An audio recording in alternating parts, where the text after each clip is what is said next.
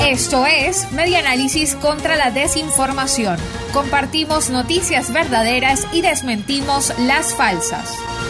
Reconstruyendo la información para la democracia. Es falso que en Venezuela se produce el 80% de los alimentos que se consumen hay un alto nivel de abastecimiento. Así comienza una publicación del Ministerio de Economía, Finanzas y Comercio Exterior, que contiene declaraciones atribuidas a Nicolás Maduro tomadas de una entrevista concedida a la multiestatal Telesur.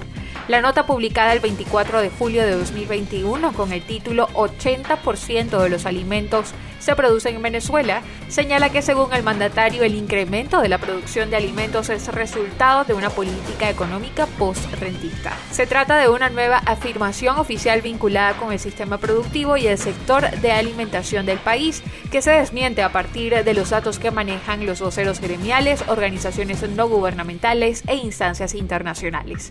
De acuerdo con cotejo.info, la afirmación de Nicolás Maduro es falsa, porque aunque se observa que los anaqueles parecen estar abastecidos, la mayoría de los rubros disponibles lo están producto de las importaciones. Cifras de Fedeagro indican que en el país solo se produce el 30% de los alimentos que consumen los venezolanos.